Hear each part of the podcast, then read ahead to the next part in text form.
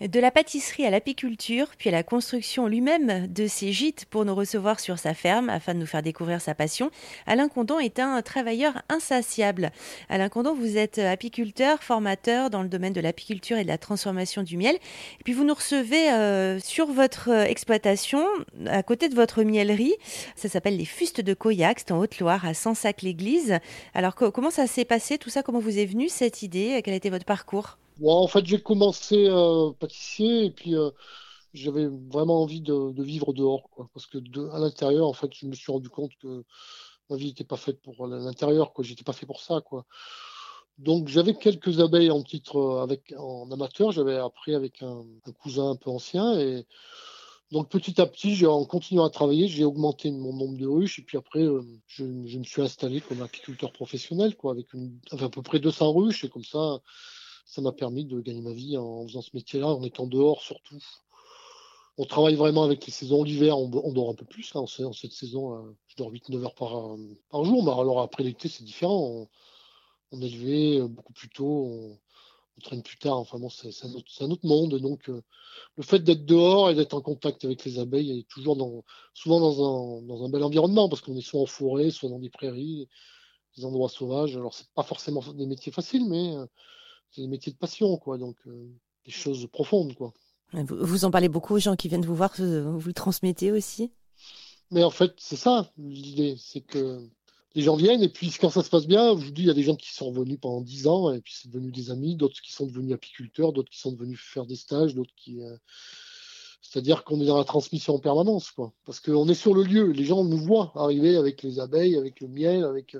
Donc s'ils veulent euh, discuter, il n'y a aucun souci. Hein c'est intégré à, l'endroit où on vit, quoi. Donc il y a beaucoup d'échanges, voilà, c'est un peu le principe. Il y a certains qui sont agréablement surpris parce que s'attendaient pas forcément, ils s'attendaient à une sorte de gîte, on leur donne la clé au revoir, alors que ça peut ne pas être comme ça, quoi. ça peut être comme ça s'ils veulent, hein. on va pas les chercher, les, leur obliger à quoi que ce soit, mais souvent la plupart euh, sont dans l'échange, surtout en vacances, sont plutôt détendus, quoi.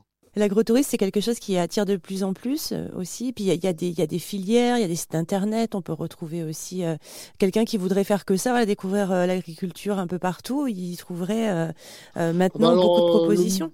Oui, bah, c'est-à-dire que il n'y a pas non plus beaucoup, beaucoup de propositions parce que les agriculteurs, il y en a, mais il y en a de moins en moins. Les agriculteurs qui accueillent, il y en a bien, mais il n'y en a pas non plus tant que ça. L'association dans laquelle je fais partie est vraiment spécialisée là-dedans. C'est vraiment une association de, d'agriculteurs ou de gens qui sont très liés à la terre, qui s'appelle Accueil Paysan, qui est reconnu par l'État d'ailleurs. Euh, c'est un label. Hein. Et là, quand on va à Accueil Paysan, on est quasiment sûr de tomber chez un agriculteur avec une production ou quelqu'un qui est lié à la terre, donc il va y avoir des échanges. Alors, je ne sais pas si c'est très recherché plus qu'avant, mais en tout cas, il y a, a, des gens qui veulent ça. Il y a une vraie démarche quoi, d'accueil dans un endroit où on va on y est lié à la terre ou aux animaux. quoi. C'est un, réseau aussi, on se parle entre... Euh, oui, oui, voilà, parce qu'on s'envoie les gens, parce que nous, du coup, les gens, qu'est-ce qu'ils veulent des fois Ceux qui viennent, ceux qui ont une sensibilité à l'agriculture, eh ben, ce qu'ils veulent, c'est goûter des produits, euh, aller voir des gens. Ben, nous, on a tout un réseau, on les envoie chez le collègue qui, par exemple, qui fait aussi des poules, des canards, des oies, et qui en fait fait, manger quoi avec ça. Et c'est une auberge paysanne, c'est génial, quoi. Hein. Et donc, euh, on, envoie, on les envoie là, s'ils font ce qu'ils veulent, hein, mais on leur donne des adresses comme ça. S'ils veulent aller chercher quelqu'un qui fait du fromage, on en connaît plusieurs. Enfin bon, on est dans un réseau, quoi. Parce qu'en fait, les gens nous demandent beaucoup, en fait, qu'est-ce qu'on peut faire, où on peut aller, c'est quoi. Donc, on leur indique les, les, lieux des marchés, les endroits intéressants, les bons producteurs.